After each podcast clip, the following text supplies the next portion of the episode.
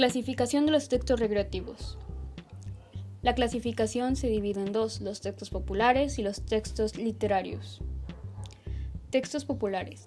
Estos textos no son literarios, pero sí son textos recreativos, ya que divierten, entretienen y además ilustran.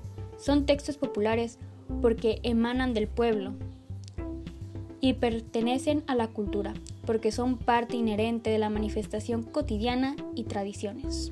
Los textos populares agradan a la mayoría de las personas. Sus autores investigan y se inspiran en el sentir de la gente.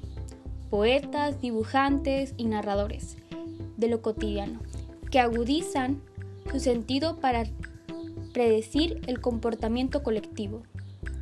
Algunos ejemplos son los chistes, refranes, canciones, adivinanzas, historieta, etc. Los textos literarios. Los textos literarios sin un receptor difícilmente cumplirán su función estética. Exigen que el lector comparta el juego de la imaginación para captar el sentido de las cosas dichas y las no explicadas, como sucede por ejemplo en muchos poemas y composiciones. Algunos ejemplos son el texto narrativo, como lo que es el cuento, el texto dramático, como lo es el entremés, también el texto lírico, como es el poema.